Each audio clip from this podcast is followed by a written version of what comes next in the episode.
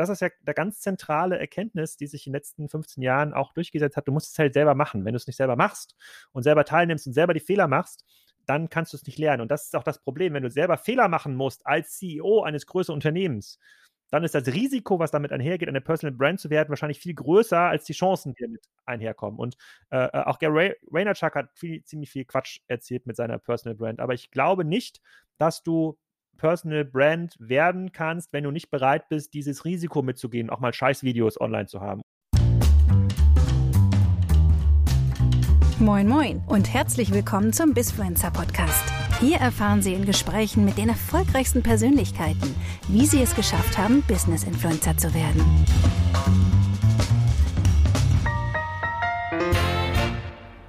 Meine sehr verehrten Zuhörerinnen und Zuhörer, heute ist ein ganz besonderer Tag. Mein Name ist Niklas Hein und wir haben heute in der bis, heutigen Bisfluencer Podcast Folge einen Gast, ähm, von dem ich mir, wo ich mir lange erträumt habe, diesen Gast in die Bisfluencer Podcast Serie zu bekommen, denn es gibt höchstwahrscheinlich keinen bekannteren Bisfluencer als diesen Mann. Wir sprechen heute mit Herrn Alexander Graf. Herzlich willkommen im Bisfluencer Podcast. Ja, danke schön. Moin, moin. Ich dachte, du redest über Gary Vaynerchuk, aber gut, äh, nicht das. Oh, oh, oh Mist, ey, jetzt hast du dich selber, ähm, gut, der wäre der wär natürlich auch noch nicht schlecht, aber ähm, Alexander Graf in Deutschland ist ja sowas wie der Gary Vaynerchuk, ne? Das, äh, du bist ja der deutsche Gary Vaynerchuk. Ich habe auch nach Vergleichen gesucht. Ähm, du bist ja selbst Podcaster und kannst dir jetzt wahrscheinlich vorstellen, wie es sich für mich anfühlt. Ne? Wäre ich Fußballreporter, wäre das so, als würde ich mit Jürgen Klopp sprechen. Wäre ich Politreporter, wäre das so, als würde ich hier na, jetzt müssen wir überlegen, was für ein Staatspräsident wärst du? Gerhard ähm, Schröder. würde ich mit Gerhard Schröder sprechen. Ähm, und ich als Bisfluencer-Podcast-Host freue mich sehr, dich als ähm, wirklichen Bisfluencer hier in dem Podcast bekommen zu haben. Ähm, wahrscheinlich werden 99 Prozent der Menschen, die diesen Podcast hören, dich schon kennen. Aber für die 1 Prozent, die dich nicht kennen, kannst du ja vielleicht noch mal ganz kurz sagen, wer du bist und was du machst. Ja, also erstmal vielen Dank für die sehr, sehr warmen, einführenden Worte. Ich glaube, davon stimmt nur die Hälfte. Wahrscheinlich kennen mich hier nur 10% aus dem Bisfluencer Podcast, sonst müsste man den ja gar nicht hören. Ähm, aber genau, ich, ich äh, äh versuche es immer damit zu erklären, dass ich Kaufmann bin im E-Commerce. Ich mache also Unternehmen rund um das Thema E-Commerce und seit den letzten zehn Jahren eigentlich nur noch Dinge im B2B. Die letzten fünf Jahre habe ich damit verbracht, ähm, Spryker Systems aufzubauen. Das ist ein E-Commerce-Softwareunternehmen, was in Konkurrenz steht zu Unternehmen wie ähm, SAP Hybris oder Salesforce Commerce. Also da geht es tatsächlich um große E-Commerce-Installationen.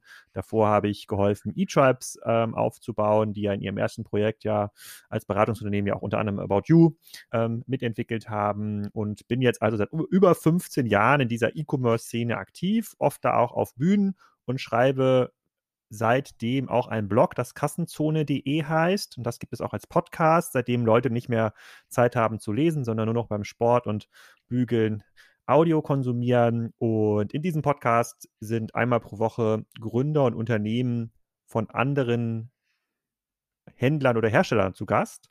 Und äh, die erzählen mit mir so ein bisschen über ihr Business. Deswegen kennen mich wahrscheinlich mehr Leute unter dem Hut Kassenzone als unter dem Hut Spriker. Das ist, äh, das ist auch nicht weiter schlimm. Darüber reden wir heute, äh, ähm, was da die Vor- und Nachteile sind. Mhm. Und äh, ja, und aber um das nochmal zusammenzufassen, also früher hat meine Frau immer gesagt, ich mache was mit Internet. Mhm. Oh, bevor ich bei Striker Systems gegründet hatte, da haben dann immer äh, unsere Freunde gedacht, ich bin selbstständiger Webseitenentwickler und müsste doch deshalb eigentlich viel Zeit haben, auf die Kinder aufzupassen.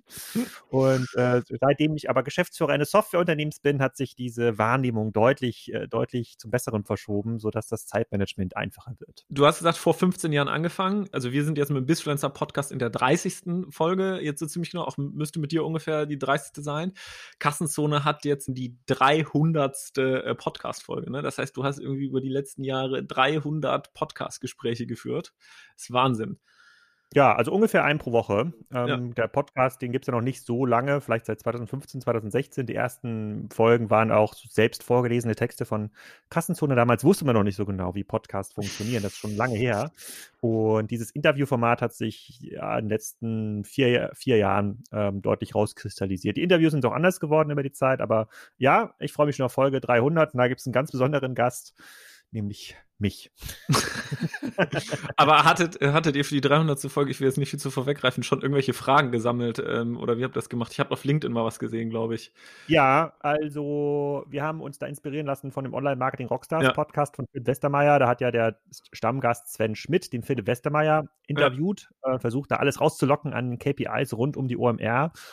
Und ich konnte Tarek Müller überzeugen, den Gründer und Geschäftsführer von About You. Der kennt mich ja schon sehr lange. Mit dem mache ich ja schon seit ähm, über 13 Jahren eigentlich alles gemeinsam.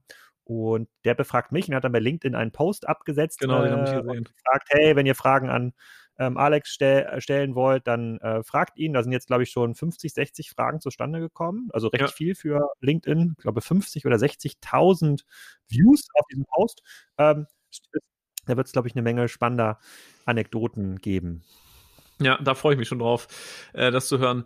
Dann nochmal, um auch vielleicht die Leute, die das nicht, nicht gehört ähm, oder den Podcast nicht kennen, Kassenzone nicht kennen und deine Personal Brand nicht kennen, ähm, nur nochmal, um das zu kontextualisieren. Du hast in deinem, im Kassenzone-Podcast mittlerweile, ähm, das ist jetzt wie so ein du bist quasi der Frank Elstner der äh, E-Commerce-Podcast. Ich meine, du hast Gäste wie ähm, da ist wirklich das Who is Who der deutschen E-Commerce-Szene, gleichzeitig aber auch wirklich mittlerweile große, wirkliche ähm, Konzerngranden äh, CEOs von wirklich DAX-Konzernen, ähm, die du interviewst, ne?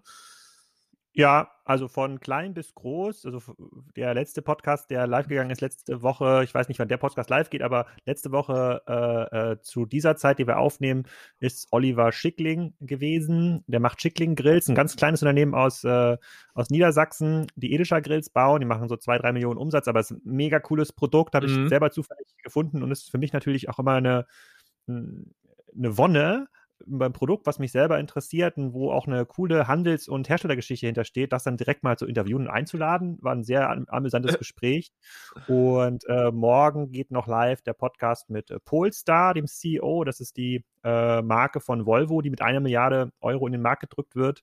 Ähm, eine reine Elektromarke. Ähm, mhm. Auch super spannend. Ganz andere Fragen natürlich, ganz andere Perspektiven. Mhm. Und ähm, bei mir ist das so ein bisschen wie mit Sendung mit der Maus. Mich interessiert halt alles. Mich interessiert, ja. wie ein Bleistift gemacht wird, aber auch wie, äh, wie ein Notizbuch äh, im Handel, welcher Deckungsbeitrag da entsteht. Und deswegen fällt es mir natürlich extrem leicht, die ja. äh, spannenden Fragen zu finden und freue mich da selber immer wie so ein Kleinkind äh, über jeden Gast. Das merkt man dir auch immer an, finde ich.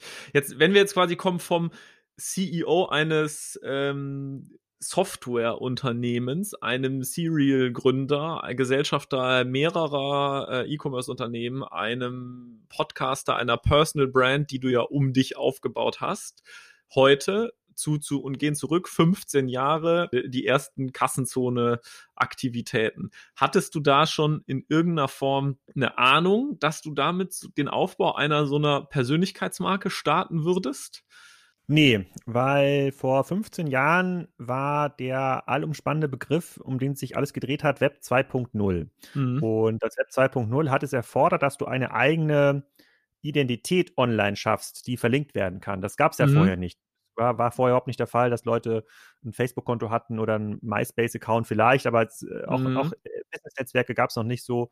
Und damals war die eigene Identität ein Blog. Das war der Kassenzone. Wir brauchten also kassenzone.de um an den Online-Diskussionen teilnehmen zu können. Damals gab es ja noch Blog-Rolls, die Leute haben sich verlinkt. Ähm, ich habe vielleicht einen Artikel von Niklas gelesen, habe ich in meinem Blog kommentiert, habe zurückverlinkt.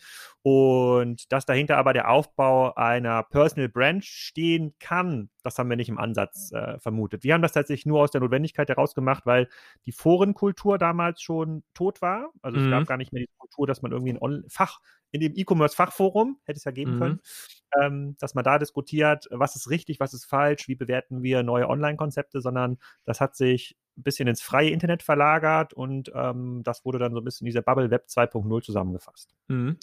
Und kannst du mal so in Phasen vielleicht skizzieren, ab wann hast du dann gemerkt, okay, hier entsteht jetzt neben dem Blog, der jetzt, wenn ich das also richtig verstanden habe, so eher so ein technisches Konstrukt auch, auch war, um eben auch ähm, quasi an dieser Diskussion teilzunehmen. Ab wann hat sich das so entwickelt, dass du gemerkt hast, okay, jetzt werde ich als Person relevant?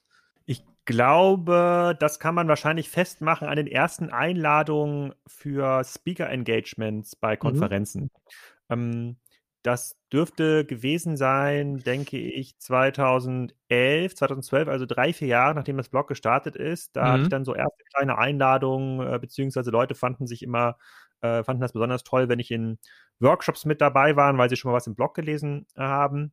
Damals waren die Beiträge auch ganz andere Art, kann man vielleicht nochmal drauf eingehen.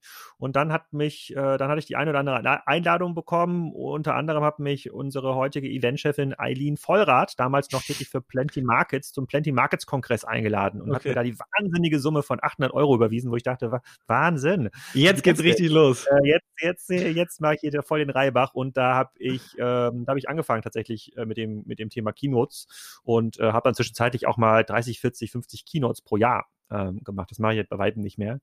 Ähm, und aber das war so der Moment, wo sich das, wo es gekippt hat von ich schreibe irgendwas ins Internet und Leute verlinken das mehr oder weniger anonym und man kennt sich rein mhm. virtuell hin in eine Phase, wo man dann auch angekündigt wurde als prominenter Experte und Meinungsführer ähm, zum Thema E-Commerce. Und die nächste Stufe hat das dann erreicht mit dem E-Commerce-Buch. Das haben wir ja 2014 an den Verlag abgegeben. Das ist 2015 die erste Auflage erschienen. Und ähm, die Idee damals war, ein Buch zu schreiben, um rauszukommen aus dieser Fachblogger-Ecke. Es gibt ja in Deutschland immer, immer diesen, diese Deutungshoheit von Professoren oder Autoren, ja. ähm, aber Leute, die es vielleicht gar äh, genau wissen, die dann in den Fachblogs oder in, in den entsprechenden Podcasts äh, auch genau wissen, worum es geht, die werden gar nicht wahrgenommen. Und dann haben wir gesagt, okay, dann müssen wir auch ein Buch machen. Also jetzt eine Doktorarbeit schreiben ist irgendwie nicht so cool. Damals war das auch noch gar nicht so schlimm mit dem Thema Plagiate. Hat sich jetzt im Nachhinein als klug herausgestellt, nicht noch schnell irgendwo eine Doktor zu machen. Und mit dem Herausgeben des E-Commerce-Buchs hat sich diese Wahrnehmung von Kassenzone äh, hin zu einem unabhängigen Experten ein bisschen verschoben. Und gleichzeitig mit dem E-Commerce-Buch ist dann auch der Podcast entstanden, den ich ja dann intensiv genutzt habe, um Leute einzuladen, um Gast zu werden, was mein Netzwerk natürlich auch massiv erweitert hat. Und diese vielen kleinen Dinge zusammen, hier Keynote äh, ähm, Keynote Speaking Engagement, das E-Commerce-Buch, äh, ähm, Gastbeiträge und Kommentare natürlich dann auch in Zeitschriften wie dem Handelsblatt und Manager Magazin oder auch mal einen Artikel in der Brand 1, ich glaube, den gab es 2018 und auch im Spiegel gab es mal einen, äh, einen längeren, äh, längeren Artikel über mich. Das führt natürlich zu so einer ähm, Steigerung der, äh, der mhm. Personal Brand. Und ähm, erst in den letzten zwei Jahren haben wir ja gelernt, auch bei Spryker, dass diese Personal Brand, dass das eigentlich ein ganz zentrales Asset ist, um auch Unternehmensinformationen zu teilen. Also äh, niemand folgt Corporate Accounts gerne, also so cool oder nicht oder doch ist, folge ich lieber dir oder deiner Frau. Mhm. Und so ist es ja auch mit, äh, mit B2B-Marken wie Sparker. Leute folgen natürlich lieber mir oder Boris oder Eddie. Und deswegen ist es total wichtig, ähm, wenn man die Möglichkeiten dazu hat, entsprechende eine entsprechende Brand und Reichweite aufzubauen, weil das eine sehr gute Möglichkeit ist, heute um seine Meinung im Markt kundzutun. Denn wer nicht wahrgenommen wird, so ist das ja ein bisschen in der Aufmerksamkeitsökonomie, dessen Meinung existiert gar nicht, mhm. egal wie gut oder schlecht die äh, ist. Und so ist das so Stück für Stück dazugekommen. Mittlerweile würde ich sagen, ähm, konzentriere ich mich schon darauf, auch zu überlegen, was macht da eigentlich Sinn? Wie möchte ich wahrgenommen werden? Ich möchte ja kein B2C-Influencer werden wie hm, äh, Bibi oder Pamela Reif. Das ist, finde ich, ganz, ganz unangenehm. Äh, also wäre für mich ganz unangenehm. Unabhängig davon habe ich weder den Körper noch die Ideen, wie man äh, das Fitnessvideo oder den Knusperregel zubereitet. Aber äh, es ist schon, es ist schon mittlerweile auch ein zentraler Teil meiner Arbeit geworden, zu überlegen, wie mache ich die Leute um mich herum relevant? Wie werden die auch wahrgenommen? Vielleicht von Journalisten oder von LinkedIn-Influencern werden irgendwo eingeladen, um ihre Meinung kundzutun, weil das eine sehr moderne, sehr aktuelle Form des Content-Marketings geworden ist. Und inwieweit funktioniert das jetzt aktuell auch bei dir mit ähm, konkreten Zielen, mit, mit einer konkreten Strategie, die auch, ähm, auch runtergebrochen ist oder formuliert wurde? Oder ist das immer noch ähm, intuitiv gehalten, weil so wie ich das wahrnehme, du hast ja jetzt auch einfach für deine ganze Personal Brand eine Content Operations an, an Ne, alleine was du an Inhalten produzierst, ähm, du hast ja auch ein Team, ihr macht das ja auch nicht alleine. Also das wirkt ja schon so als Außenstehender äh, ähm, so, als wäre da, wird das mit Sinn und Verstand gemacht werden. Kannst du das mal sagen, inwieweit ihr, ihr das strategisch angeht? Ja, also da kann ich sagen, da kann ich dich korrigieren, das mache ich tatsächlich alleine. Also Podcasts aufnehmen, schneiden, producen, irgendwo. Äh, du schneidest die Podcasts selber noch. Ja, Audio auf jeden Fall und die Rohdateien vom Video, die gehen an Gebhardt Media nach Köln. Die habe ich mal kennengelernt vor zwei, drei Jahren. Also da schicke ich dann, wenn wir das jetzt aufnehmen würden, wenn ich dich interviewen würde, dann würdest du noch ja. ein Video aufnehmen dazu. Dieses Video, dieser, diese ganzen fünf Dateien schicke ich an ein Videostudio und die laden das dann automatisch Intro, Outro rein und dann kommt das auf YouTube. Ach, da kümmere ich mich gar nicht. Doch nicht. Ja, ja, und da, da kümmere ich mich wirklich gar nicht drum. Das, das lade ich nur auf meinen FTP-Server und dann sehen die, da kommt eine neue Datei und kümmern sich drum. Ja. Aber alles andere, Texte schreiben und Co., das mache ich selber.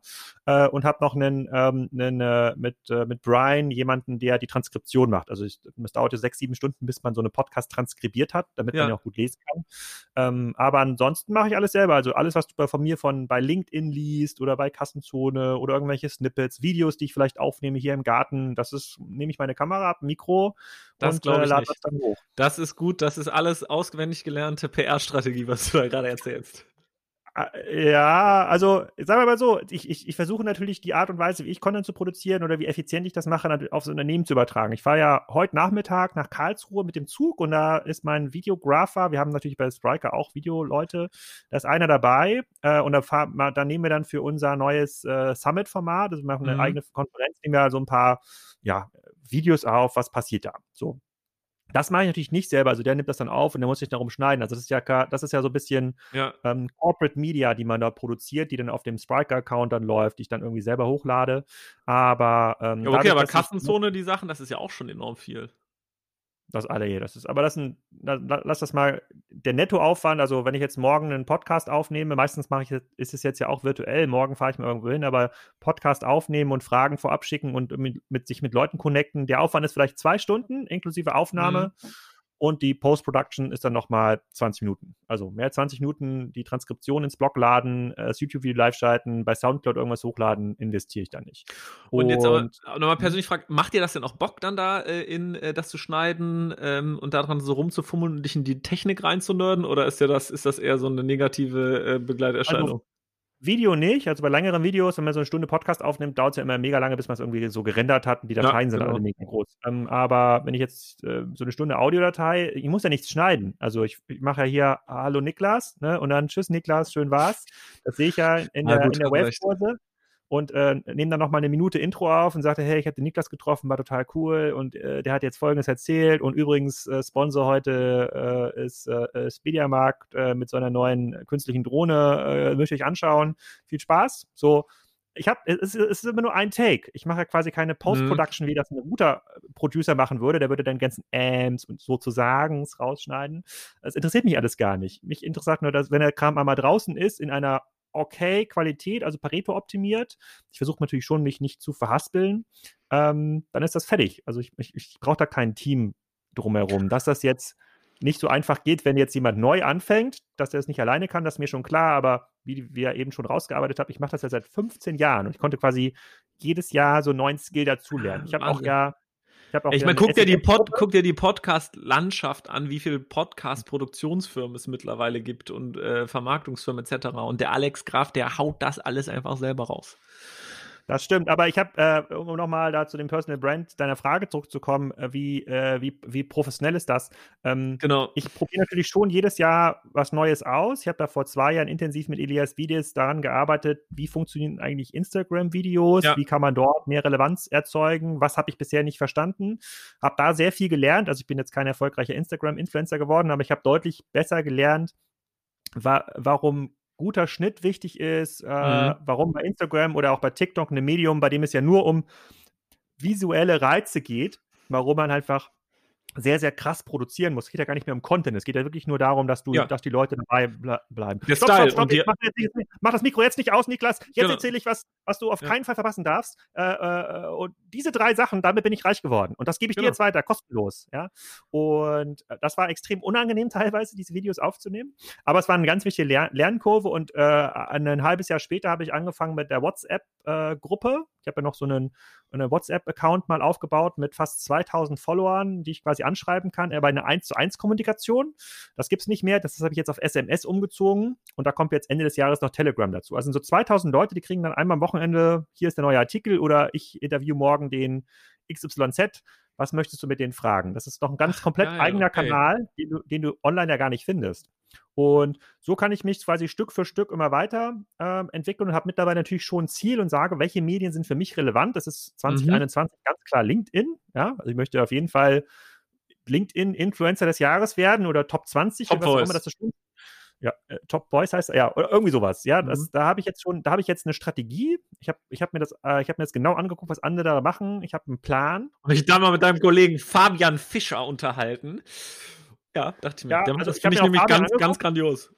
Ja, ich habe Fabian schon angeguckt ich, und ich habe äh, und hab, hab mir, ich habe für mich äh, g- gesehen, wenn es so einfach ist, dann kann ich das auch. Nein, äh, da, nein, ich habe noch natürlich einen etwas anderen, ich verfolge einen etwas anderen Plan, weil wir, ich glaube, da verrate ich jetzt kein Geheimnis, weil wir natürlich auch mit Spriker ganz stark Richtung US-Expansion schauen und ähm, Mhm. dort das ganze Thema LinkedIn und Co. noch viel, viel größer ist und ein sehr, sehr günstiger Akquisekanal. Ähm, für uns gar nicht für Kunden, sondern auch für, um andere äh, Multiplikatoren zu finden, um, äh, um Leute ähm, auch ähm, anwerben zu können, weil es natürlich ein reines ähm, HR-Game am Ende des Tages ist, in dem wir sind. Und ähm, da habe ich schon, da habe ich jetzt aber keinen Plan, wo eine KPI dranhängt. Ich habe jetzt Mhm. keinen Plan, wo steht jetzt, ich möchte jetzt 20, 30, 50.000 Follower, sondern ich sage, okay, ich committe jetzt einen bestimmten Anteil meiner Zeit für die Produktion von einem LinkedIn-Video. Ich habe in den letzten beiden Wochen ja auch schon ein paar Sachen hochgeladen, auch mal einen Artikel äh, extra übersetzen lassen aus, äh, aus Kassenzone, wo man mal Leute vertecken kann, ähm, um mal zu schauen, ob man dort die Diskussion in Gange bekommt. Da ist natürlich ein Blog, wie wir es vor 15 Jahren oder Kassenzone 12 Jahre alt entwickelt haben, das funktioniert heute nicht mehr. Ja, die, Ja. Also es funktioniert halt noch historisch, da sind halt Leute drin, die seit zehn Jahren lesen oder seit fünf Jahren, die bleiben auch dabei, aber es funktioniert nicht mehr nach vorne. Es wird quasi keine hohe Relevanz mehr erzeugen, außer ich mache jetzt ein Mega-Upgrade wie Richtung ähm, Stretchery. Mhm. Und sogar deren Blog ist, äh, entwickelt sich Richtung Multipodcasting. Die haben jetzt irgendwie drei, vier Podcasts, die sie rausbringen, für die du auch Abogebühren zahlen musst. Mhm. Deswegen ist für mich so LinkedIn ganz groß. Aber da noch mal da kurz zur, zur. Frage, weil, weil da, das, das thematisieren wir auch total oft. Da dann konkret die Frage, hast du jetzt für dich da auch einen Contentplan schon entwickelt und du sagst, okay, Ziel ist es äh, LinkedIn Top Voice 2021, ähm, ich äh, block mir Zeit und äh, mache jede Woche nochmal irgendwie zwei Stunden für Content, aber hast du auch schon sa- gesagt, dass du sagst, okay, ich habe hier Format X, das ist ein Artikel, ich habe so ein Format, das sind Beiträge und möchte die und die Interaktion schaffen und habe. Format Y und mache Videos und hast, hast du das dann schon vorgeplant oder machst du das dann eher aus dem Bauchgefühl heraus mit deinen aktuellen Themen, die dich gerade ähm, ähm, beschäftigen? Also ich entwickle Contentpläne für meine Kollegen. Wir haben jetzt, es, es wird nicht nur ich bei LinkedIn ein bisschen mehr Reichweite in den nächsten äh, Jahren erzielen, sondern ein paar Kollegen. Und für die mache ich schon Contentpläne. Leute, die nicht gewohnt sind, Content selber zu erzeugen. Da entwickle ich quasi Thesen, eine Grundstruktur, wie die Artikel aufgebaut sein müssen und sage denen so, das müsste jetzt quasi, ähm, das muss jetzt geschrieben werden und das muss quasi aber deine Stimme auch haben.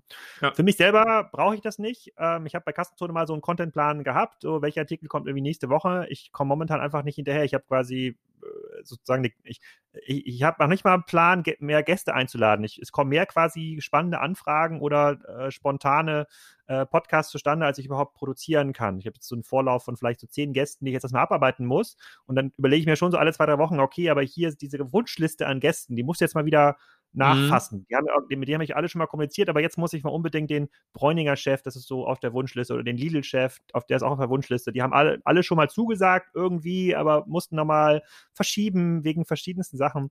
Ähm, aber da komme ich gar nicht zu. Und in, äh, auf der Content-Seite, ähm, ob es für LinkedIn jetzt ist oder für Kassenzone, kommt immer so viel spontan noch dazu, sei es jetzt irgendwie einen, eine Auswertung von einem Event, sei es jetzt die Kommen Kommentierung von irgendeinem E-Commerce-Börsengang, wo äh, ähm, der, der mich jetzt auch nicht viel länger braucht als zwei Stunden, mir mal die, ähm, äh, die SEC, äh, SEC-Files durchzulesen. Mhm. Ähm, da brauche ich keinen Contentplan, da mache ich das, was mir Spaß macht. Und das war auch immer ein Erfolgsgeheimnis, in Anführungsstrichen, von Kassenzone, wenn es in Arbeit ausartet. Also wenn ich mir jetzt, wenn ich jetzt einen Blocker hätte im Kalender am Sonntag, Ja. jetzt zwei Stunden spannendes, aktuelles Thema im E-Commerce für LinkedIn als Video aufnehmen. Boah, das, das könnte ich nicht. Da hätte ich dann kein, das, das dann, dann wirkt es halt wie Arbeit. Ja. Und ähm, dann, dann ist das so wie diese Moderatoren, die du buchst für äh, Veranstaltungen, die so ein bisschen was digital machen sollen. Hast du dann irgendwelche, dann kommt da irgendwie Linda Zerwakis auf die Bühne und fragt Niklas, hey Niklas, wie wichtig findest du Digitalisierung für Deutschland? Ja, wo alle schon sagen, äh, Mhm. so, und ähm, das will ich nicht. Ja, das ist total spannend, weil ähm, am Ende des Tages auch mit den Bisfluencer-Gästen, mit denen wir sprechen, auch immer so die Frage stellen, was ist dein persönlicher Antrieb, mit dem du das machst? Und ähm, die Leute, die halt große Reichweite aufgebaut haben und andere Menschen erreichen, begeistern, inspirieren, die erzählen das dann halt auch mit einem, ich sehe dich ja jetzt hier auch im Video und sehe deine strahlenden Augen, ähm, die verkörpern halt immer, dass sie es aus einer intrinsischen Motivation ich glaube, wir müssen das Video doch irgendwie hier noch mitschneiden. Das wäre sehr witzig äh, für die Gäste. Mhm. Ähm, ähm, dass sie das aus wirklich aus einer Haltung heraus machen, weil sie die Themen selbst wirklich lieben und von den Themen angetrieben sind. Ne? Und ich glaube, das ist bei dir auch ein großer, großer Punkt. Genau, mich interessiert halt alles. Also ich, ich möchte halt wirklich alles gerne verstehen, wie was, also vor allem natürlich wie Handel funktioniert. Ah, und by the way, ich finde Linda Servakis ganz toll. Äh, vielleicht nicht als Digitalmoderatorin, aber ich finde als, als Frau äh, finde ich sie super toll und das, was sie im Fernsehen macht, auch. Ja, ähm, was ich noch eben, auch, auch was ein ähm, Thema ist, was wir eben angerissen haben, was ja auch viele Leute, die Bisfluenzen machen, dieses Thema Keynotes halten, Vorträge halten. Hast du da so eine ähm, eine Abgrenzung für dich, was dir mehr Spaß macht? Jetzt einen Podcast aufnehmen und Inhalte über Artikel verbreiten, dich damit auseinandersetzen oder das Keynotes halten? Ähm, differenzierst du da oder sagst du, das macht mir alles Spaß, mich mit den Themen irgendwo hinzustellen und ähm, Menschen da ähm, damit zu nehmen? Also, mir macht beides schon Spaß. Ähm, ich finde jetzt eine Keynote oder ein Vortrag ist natürlich noch mal was ganz anderes. Ich habe jetzt heute Nachmittag auch eine Keynote für den Hilti-Konzern, der jetzt virtuell stattfinden ähm, muss das finde ich nicht, also das, das finde ich schon cool, dass Hilti das auch macht und mich einlädt, aber da, da wäre ich lieber vor Ort. Ich glaube, mit den Leuten sich da mal austauschen und mal zu gucken, was halten die eigentlich von den Thesen, weil mhm. wenn man jetzt so einen Vortrag virtuell macht, dann kriegt man ja kein Feedback. Und ähm, der Podcast erreicht natürlich mehr Leute, als so ein Vortrag erreichen kann. Ne? Mhm. Ne? Dann hören sich ein paar tausend Leute an, während im Vortrag vielleicht mal maximal ein paar hundert live sind, in der Regel ja nur ein paar Dutzend. Und ähm, ich, ich, ich ich selber kann gut selektieren und kann auch viele Sachen mittlerweile ablehnen, die ich dann, weil ich muss damit kein Geld verdienen, sondern mache die Sachen, die mir Spaß machen und die natürlich auch meinem Geschäft bei Spriker zuträglich sind. Ja, ja also fahre ich natürlich eher zu Spriker-Kunden. Also Hilti ist ein Spriker-Kunde oder auch bei Hornbach bin ich in zwei Wochen bei der internen Messe auch ein Spriker-Kunde und da finde ich, gibt es halt eine Win-Win-Situation. Ja, ich habe natürlich was von denen, die haben auch was ähm, äh, von mir und da kümmere ich mich dann gerne drum.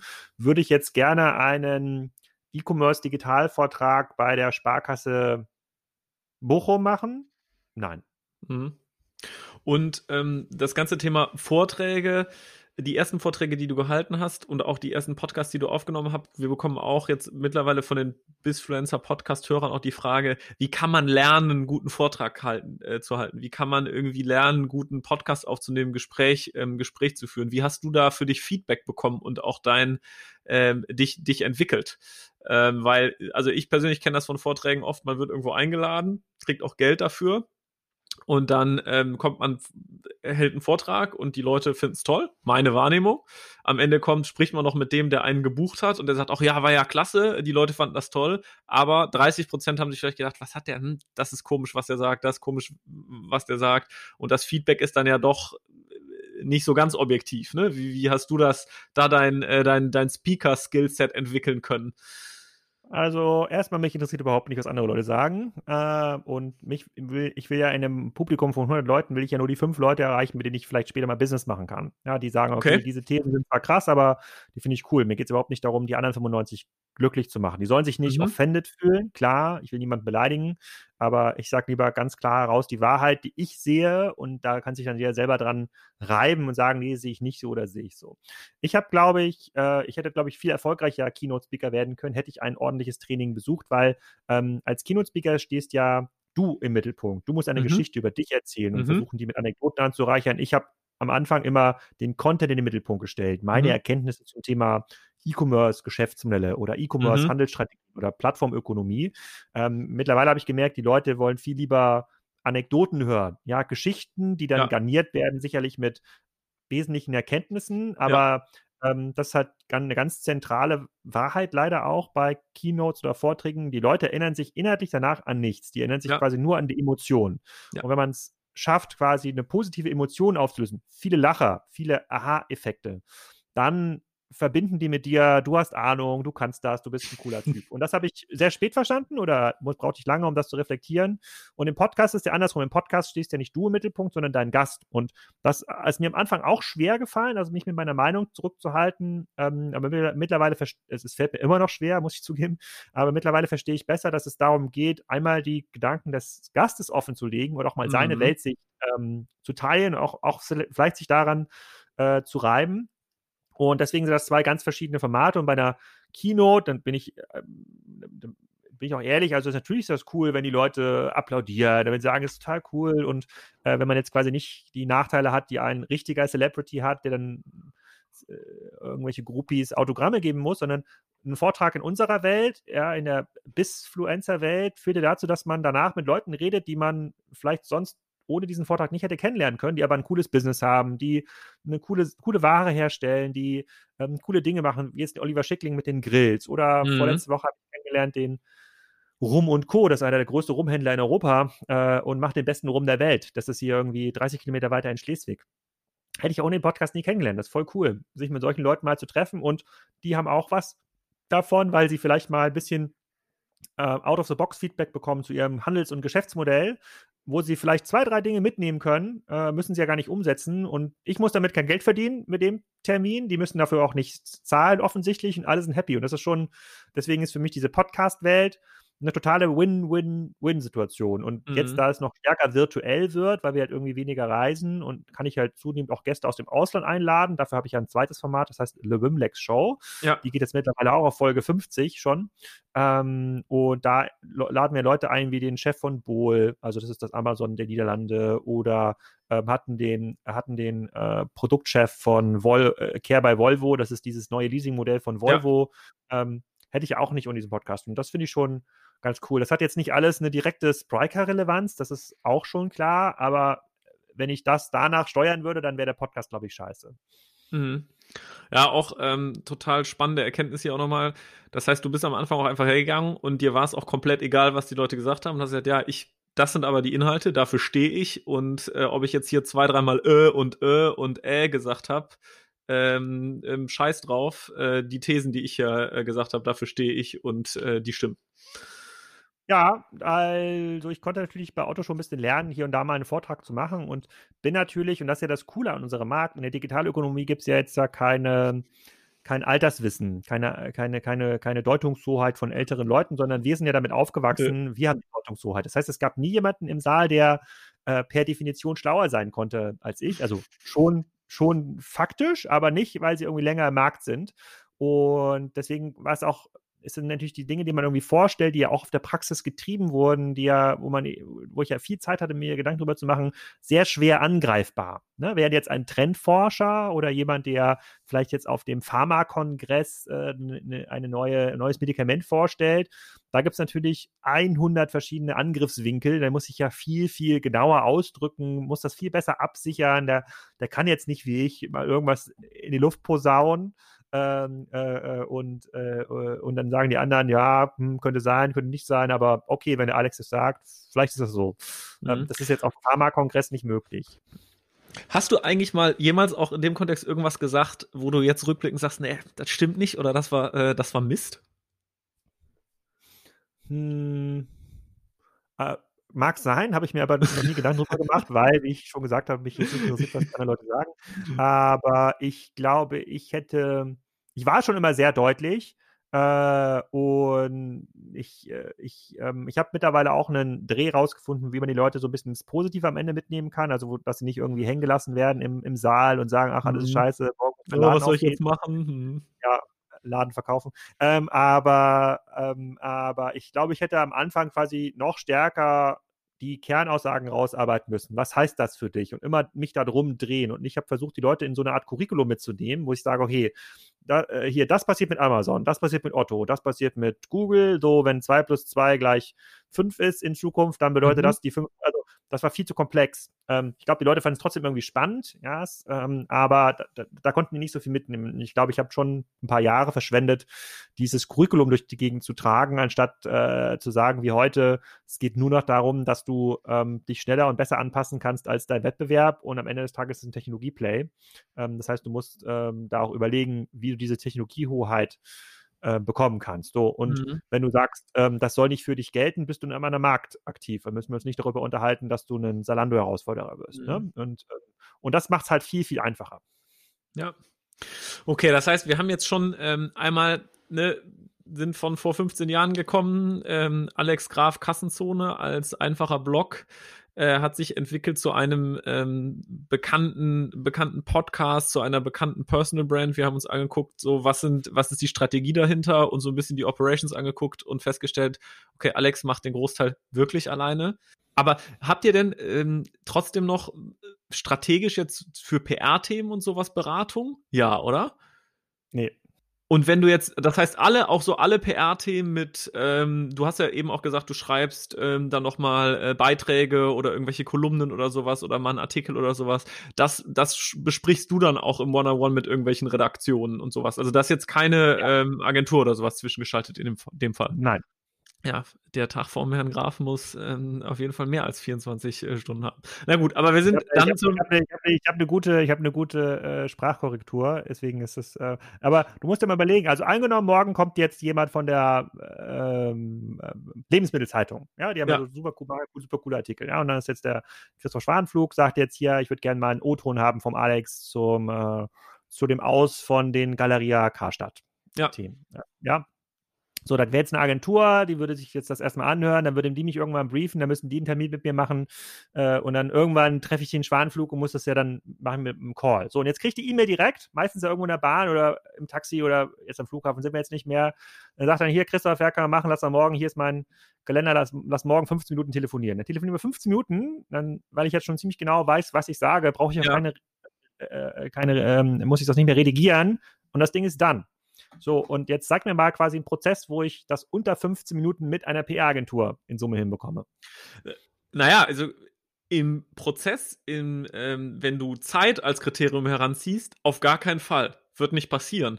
Aber im Aufbau einer Marke oder wenn du wenn du jetzt nicht die Erfahrung hast wie du, der 15 Jahre die sowohl die Medienerfahrung als auch jetzt die Inhalte so aufgebaut hast, ähm, kann ich schon oder weiß ich, dass es in manchen Fällen sehr hilfreich sein kann, eine solche Agentur oder einen Agenten dazwischen geschaltet zu haben, der halt mit Redaktion nochmal was abstimmt oder überhaupt ja. die Redaktion reinbringt. Ne? Hatten wir auch am Anfang, also wir haben ja als äh, so in letztem, wann habe ich letzter E-Tribes gemacht, so 2013, 2014, da hat der Spriker angefangen, da hatten wir auch so drei Jahre, wurden wir begleitet von Melanie Scheel, war ja auch ein mhm. Podcast, ein Thema, wie funktioniert eigentlich PR für Startups und die hat uns schon viel beigebracht. Ne? Was darf man irgendwie sagen oder wie muss man es ausdrücken und wo muss man vorsichtig sein und sich doch vielleicht die Zitate nochmal schicken lassen. Das war schon ein genau, so drei Jahre. Abnahme ist ja auch ein Thema, was man lernen muss. Genau. Das ist schon so ein begleitendes Training. Äh, und jetzt muss man aber auch sagen, dass, äh, und es geht ja nicht nur für Journalisten so, es geht ja auch für Analyst Relations und andere Themen. Ähm, die Leute wollen ja schon schon mit dem Gründer oder zumindest mit der verantwortlichen ja. Person reden für ein Thema X. Die wollen keine Agentur dazwischen haben. Nee. Und, und ich finde, das wissen auch viele, äh, viele der Leute im Markt zu wertschätzen. Also wir sind jetzt quasi ja nur in unserer kleinen E-Commerce-Bubble unterwegs, aber die Leute, die das da lesen, die Kassenzone kennen, die wissen schon, ähm, dass sie immer ein direktes Feedback bekommen, äh, dass es auch schnell geht dass sie nicht lang warten müssen, dass es nicht redigiert werden muss. Und das hilft natürlich, ähm, das hilft natürlich enorm. Und ich selber bekomme ja, ich bin ja auch ein, ein, Publisher mit Kassenzone. Ich bekomme ja jeden Tag na, schon ein Dutzend Presseanfragen oder, oder Mitteilungen wie ähm, äh, bitte Sperrfrist beachten ähm, ähm, oder nicht oder doch äh, äh, äh gibt morgen eine große Kooperation mit äh, Bibi mhm. Äh, äh, bekannt. Hier mhm. sind folgende acht Textbausteine und diese beiden Bilder können Sie verwenden, wo ich sage auch, aber so kann doch PR nicht mehr funktionieren. Also, ja, also es gibt natürlich ja, schon super Agenturen, so wie wir es gerade besprochen haben. Also Fabian Fischer und Co., die arbeiten ja mit einer Agentur, mit der wir jetzt auch zusammenarbeiten werden. Ähm, das ist aber nicht mehr PR-Arbeit, wie wir sie mal gelernt haben vor zehn Jahren, also eine Art Mittelmann-Position, sondern die beschleunigen Dinge. Ja, es geht mir darum, dass sie nicht Dinge kontrollieren oder das Risiko managen. So hat PR-Arbeit in, in der Vergangenheit funktioniert, sondern dass sie die Chancen optimieren. Und das ist eine ganz andere Generation von, von PR-Menschen und PR-Mitarbeitern und die auch nicht mehr so, so eine, äh, so eine, äh, ich wollte geschliffene Sprache, wollte ich gar nicht sagen, aber es ist so eine, so eine floskelreiche Sprache, mhm. die ja. alles bedeuten kann. Das, aus Pressemitteilungen liest man das immer raus. Und es, müssen ganz klare Botschaften geben, es muss ganz klare Thesen geben. Die kommen auch immer mit einem Risiko. Und, aber die muss man dann beschleunigen. Denn da muss man dann die Zuhörer finden, die diese Thesen spannend finden, weil diese Reibung, die damit erzeugt wird, sei es bei LinkedIn, bei Instagram oder bei TikTok, das ist ja genau die Art der äh, Aufmerksamkeit, die man erzeugen muss, um sein Thema zu bewerben. Und das können, ja. glaube ich, alte PR-Agenturen oder PR-Agenturen mit einem relativ großen Wasserkopf, wo du viele Key-Counter hast und Projektmanager, die tun sich da, glaube ich, sehr schwer mit. Ja. Ja. Okay, dann lass uns einmal noch, dann lass uns einmal noch so ein bisschen nach vorne gucken, wenn wir jetzt sagen, ähm, haben die Entwicklung angeguckt und man merkt ja, dass du selbst ein, ja, eine Personal Brand, eine eigene Agentur von dir selber ja auch bist mit den, mit den, ähm, ja, mit dem Content, den du ja, Mist, wir hätten ein Video machen müssen, Alex. Äh, leider können die äh, Zuschauer das nicht sehen, was ähm, Alex hier ähm, vor der Kamera macht. Guter Schauspieler wäre auch noch warum? geworden. ähm, sag mal jetzt noch kurz, wenn wir jetzt noch mal quasi die Brücke schlagen zu den Businesses, die du aufgebaut hast und insbesondere jetzt auch Spriker, ähm, weil das ist auch interessant für die Zuhörer. Wie wichtig, wie wichtig ist in den letzten Jahren konkret die Marke Alexander Graf auch für den Sales Funnel von, von Spriker geworden und wie wichtig ist das auch noch in Zukunft? Also, gute Frage. Wir versuchen natürlich seit Jahren uns an dem Thema Marketing-Attribution, woher kommen Leads, wie werden Leads beeinflusst, wie werden Leads getrieben. Ich glaube, die Marke Alex Graf war wichtig in den ersten beiden Jahren, 2014, 2015. Dazu auch noch, dazu auch noch habe ich bei, Entschuldigung, äh, habe ich bei Nils auch im Podcast es gibt ja Agenturen, die buchen Ads auf eure Namen, ne? Ach, echt? Ja, das sind dann irgendwie so, äh, äh, weiß ich nicht, irgendwie so assoziierte Spriker-Agenturen oder sowas. Also auf, auf Nils ah. Seebach gibt es dann auch, und ich glaube auch auf dich auch, ähm, buchen wirklich Agenturen ähm, Ads, ne? Google Ads. Ja. Muss man erstmal, das muss ja. man erstmal fertig bringen. Ja, aber gut, wenn das gut, aber ja, muss mir, das muss ich mal ein bisschen reflektieren, was das bedeutet.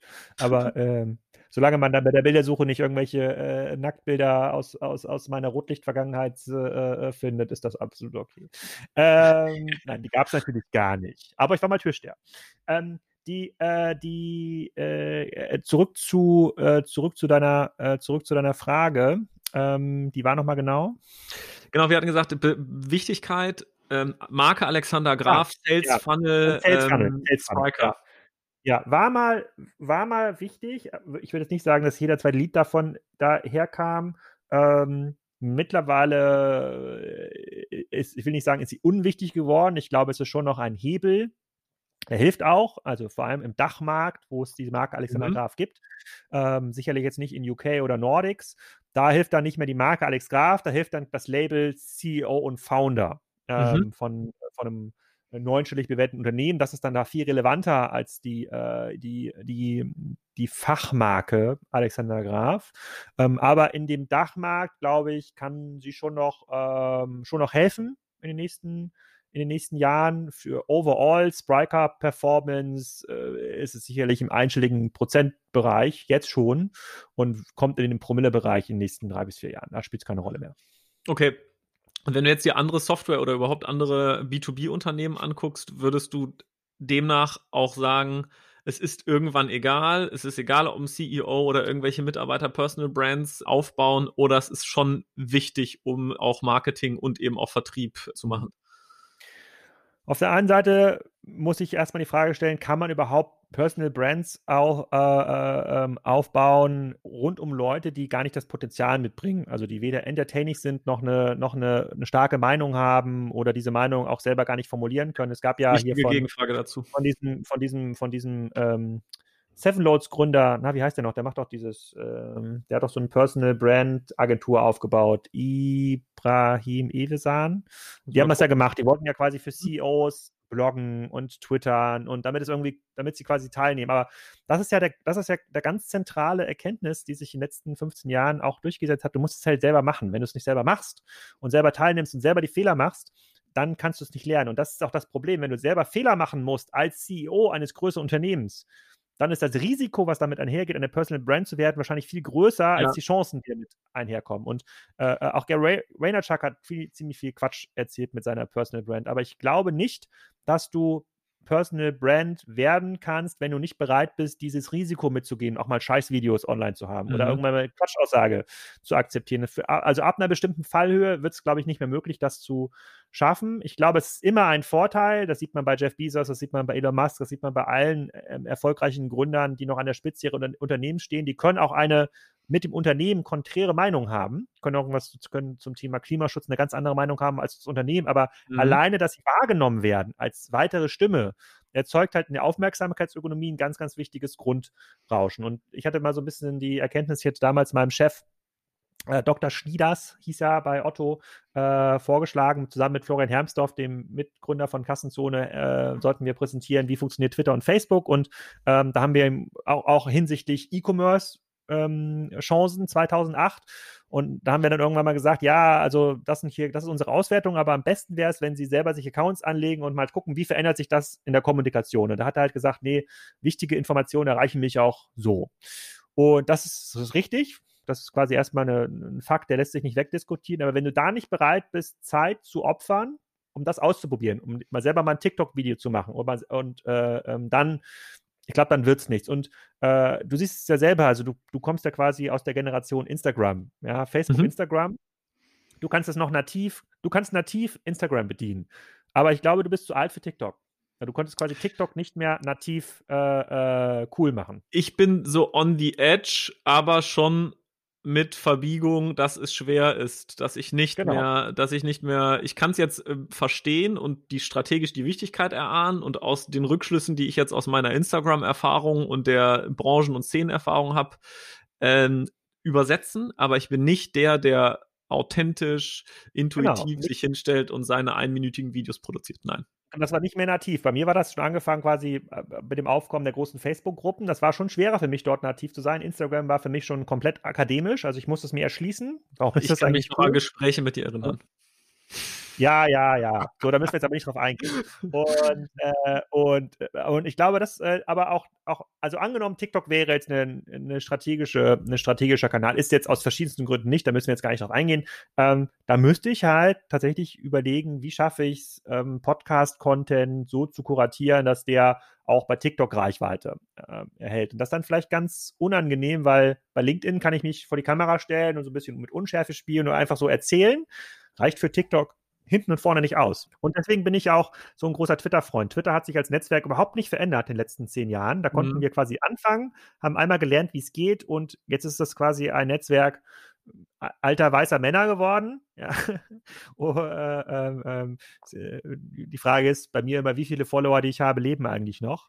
Äh, wird mir zumindest hin und wieder äh, vorgeworfen. Aber ähm, aber, aber das ist egal. Ja, ich erreiche ja quasi in meiner Bubble oder die Leute, die ich, äh, die ich irgendwie cool finde, denen kann ich folgen. Ich unterhalte mich mit denen, das ist total cool. Aber es glaube ich jetzt für meinen Sohn, der kommt jetzt so langsam ins handyfähige Alter, der ist jetzt zehn. Ähm, so in zwei Jahren ist der bestimmt äh, ähm, schon dann intensiv am Mobiltelefon, wenn ich ihm so lange das Handy entziehen kann bis dahin. Ähm, ich, ich glaube, würde der Twitter cool finden? Jemals, ever? Boah, ich glaube nicht. Hm weiß nicht, schwierig. Aber auch da jetzt nochmal, was du gesagt hast, kommt man auch immer wieder drauf zurück. Man muss es machen und du kannst es nur gut machen, wenn du wirklich ehrlich dich dafür begeisterst und dafür brennst. Ähm, und wenn man da sich da einfach eine, eine, Strategie baut oder bauen lässt von irgendwem und dazu gezwungen wird, es zu machen oder es einfach ohne den inneren Antrieb heraus macht, wird das wahrscheinlich nichts werden. Ähm, ja, genau. Sag mal, was sind deine, was sind so deine ähm, Bisfluencer oder was für, für Business-Influencern oder Influencern überhaupt folgst du, die dich inspirieren, wo du denkst, ah, da nehme ich was mit und da äh, kriege ich auch für mich, für meinen Alltag und für mein Berufsleben, äh, ziehe ich was draus? Ähm, es gibt so zwei Arten. Einmal, die vielleicht sich um den Dachmarkt kümmern. Ne, das ist natürlich Jochen Krisch, ganz klar zum Thema zum Thema E-Commerce, aber ich schaue mir mhm. auch schon an, was äh, gute, äh, gute Journalisten ähm, äh, äh, bei, bei Twitter machen, die auch sich mit dem Thema Onlinehandel auskennen, mhm. weil das mhm. finde ich schon sehr, sehr, ähm, sehr, sehr spannend. Aber ich folge bei Twitter jetzt vielleicht zu 100 Leuten. Das sind immer mal, also Jochen ist schon äh, viel dabei, aber auch so ein Stefan Dörner von, äh, von T3N ist, ist schon mal dabei. Also Le Leuten, von denen ich glaube, die haben irgendwie eine, eine starke Meinung, die auf Fakten basiert und die bringen auch mal neue Thesen irgendwie rein. Und beruflich folge ich natürlich intensiv dem, was ein Joel Sigman von Forrester macht oder Mike Lowndes mhm. von Gartner, also die großen, also das ist quasi die die haben ja das Thema Bisfluencing als Companies groß gemacht. Ja, das sind Milliardenunternehmen, die äh, äh, da quasi in der Meinungs, die, die Meinung, die Deutungshoheit besitzen mhm. für bestimmte Themen.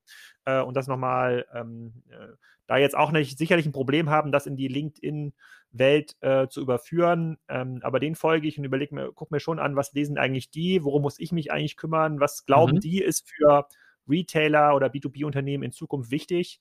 Äh, wie bewerten wir das von äh, aus einer Spriker-Perspektive? Ähm, da gibt es schon schon viele, aber es ist nicht mehr so wie früher. Damals hatte ich ja dann mit dem Google Reader so einen RSS-Reader und ja. musste immer gucken, dass ich jeden Tag die 100, 200 Artikel durchgelesen habe. Dieser Filter, der ist für mich jetzt nicht mehr so relevant, sondern ich habe tatsächlich so zwei, drei Zeitschriften, die ich lese, von denen ich mich beeinflussen lasse. Dazu gehört ganz klar die Brand 1, dazu gehört aber mittlerweile auch sowas wie das Manager-Magazin, äh, ähm, auch wenn man das auch an verschiedenen Stellen sicherlich ähm, ähm, kritisieren kann, wie der Artikel aufbereitet werden, aber mhm. es gibt auch spannende Fakten. Twitter ist, äh, ist Informationskanal Nummer eins. Und die Podcasts sind für mich Lernkanal Nummer eins, weil ich da dann eine Zeit habe, mal ein, zwei Stunden lang mit den Protagonisten des Handels in Deutschland zu reden und zu reflektieren, wie funktioniert das Ganze eigentlich? Und dabei lerne ich am meisten. Hm. Ja, spannender, ähm, spannender äh, Einblick nochmal. Vielen Dank. Mhm. Ähm, ja, du alter Bisfluencer. Jetzt haben wir schon, äh, schon einiges an Zeit rum. Hast du noch irgendwas, was du den, den Leuten, die sich für die Themen Influenzen, Bisfluenzen interessieren, mitgeben kannst? Eins deiner, was dein Top, Top Learning, was du in den letzten 15 Jahren ähm, Aufbau einer Personal Brand gemacht hast? Ich glaube, es sollte schon Spaß machen, sonst kann man es nicht durchhalten. Das ist ja auch mhm. eine der Aussagen, die Gary Vaynerchuk immer hat. Also muss halt persistent sein und Persistence bedeutet drei, vier, fünf, sechs Jahre. Das heißt, wenn man Bock hat, in diesem Bereich was zu machen, sollte ich ein Thema wählen, wo ich auch drei, vier, fünf Jahre Bock drauf habe. Nicht mit du hast jetzt eben ganz viele Bisfluencer genannt, aber, du hast schon in der gesamten Podcast-Aufnahme drei oder viermal Gary V erwähnt. Der musste dich ja, ja. schon auch äh, bewegen, oder? Ja, weil Gary Vee natürlich das Thema, wie erzeuge ich Reichweite, wie bleibe ich relevant, ähm, äh, wie werde ich gehört, das bespricht er ja permanent. Das mhm. ist ja Teil ja. des Agenturbusinesses. Er erzählt natürlich auch 80 Prozent Quatsch, aber bei 20 Prozent Sachen muss ich auch manchmal so überlegen, hm, spannender, spannende These. Und äh, das ist ja quasi der B2B-Influencer äh, weltweit, wenn man das ja. so sagen kann, für, für ein bestimmtes, äh, für, für Mainstream-Themen, für spitzere Themen im Bereich digital ist es sicherlich Scott Galloway äh, ähm, der, der, äh, der Stern-Professor. Ähm, aber man muss, ich glaube, man muss sehr lange dabei bleiben. Man darf nicht in diesen Markt reinstarten, da innerhalb von 24 Monaten Return ähm, on Invest zu arbeiten. Wenn ich jetzt ähm, ein junger Gründer bin ähm, oder generell oder eine junge Gründerin und sage, ich, ich, mich interessiert aber das Thema nachhaltige Produktion so mega, ich möchte auch ein bisschen die Welt verändern. Ich möchte jetzt alle Leute aus der Produktionskette interviewen. Ich möchte Leute, die äh, äh, Textil färben, die Leder gerben, möchte ich interviewen. Dann ist das halt eine sehr, sehr kleine Zielgruppe am Anfang, aber ich bin mir ziemlich sicher, dass, ähm, mhm. keine Ahnung, äh, die Gründerin äh, äh, äh Gabriele Sommer, ja, die wird auf jeden Fall für ihren Podcast, wenn sie den gut macht, wird in der Lage sein, den Geschäftsführer der führenden Gerberei in Deutschland zu interviewen und mhm. der wird zwei Stunden lang erzählen, wie er diesen Markt einschätzt. Davon wird sie mega lernen. Das werden sich sicherlich 20, 30, 40 Leute anhören am Anfang. Das klingt erstmal nicht viel, aber 20, 30, 40 Leute ist eigentlich mehr als die meisten Vorträge, wo man, wo es eine Keynote gebucht wird. Ja, ja. das ist quasi, das ist, das ist die ganze das ist quasi die komplette Jahresverbandssitzung der deutschen Lederindustrie. Mehr als 40 mhm. Leute sitzen da nicht. Die hören sich's an. Und damit kann man starten. Wenn man da Bock drauf hat, geht es. Was nicht funktioniert, ist das, was die Online-Coaches natürlich propagieren. Es geht nichts schnell, es geht nichts automatisch und manchmal klappt es auch nicht. Deswegen muss man, ähm, glaube ich, schon ein Thema finden, worauf man Bock hat. Und ich hatte halt das Glück, ähm, langsam reinstarten zu können, auch natürlich finanziert durch die Otto-Gruppe. Da war ja dieses Thema Research ja mein Hauptjob. Ähm, Wäre ich jetzt im Investmentbanking gelandet, hätte ich ausreichend gute Noten an der Universität gehabt. Keine Ahnung, ob ich heute einen Podcast machen will. Ja. Zum Glück ist es anders gelaufen. Ähm, damit ähm, erzeugt hast du, hast du vielen Menschen, glaube ich, ähm, kannst ja. du so einen Mehrwert Alex stiften. war nur durchschnittlich doof, deswegen äh, hat es nicht für die Beratung gereicht. Ja, gut. Lieber Alex, vielen, vielen Dank für dieses, ähm, für dieses aufschlussreiche Gespräch. Ich habe viel mitgenommen. Ich habe auch viel ähm, äh, gelernt und ich glaube auch die Leute, die sich das anhören, die können echt viel mitnehmen. Also danke dir vielmals. Wenn du jetzt noch ein abschließendes Wort an die Menschen richten möchtest, kannst du das gerne tun. Ähm, Einfach machen. Ja. Nicht so ja. viel Fragen. Einfach mal machen.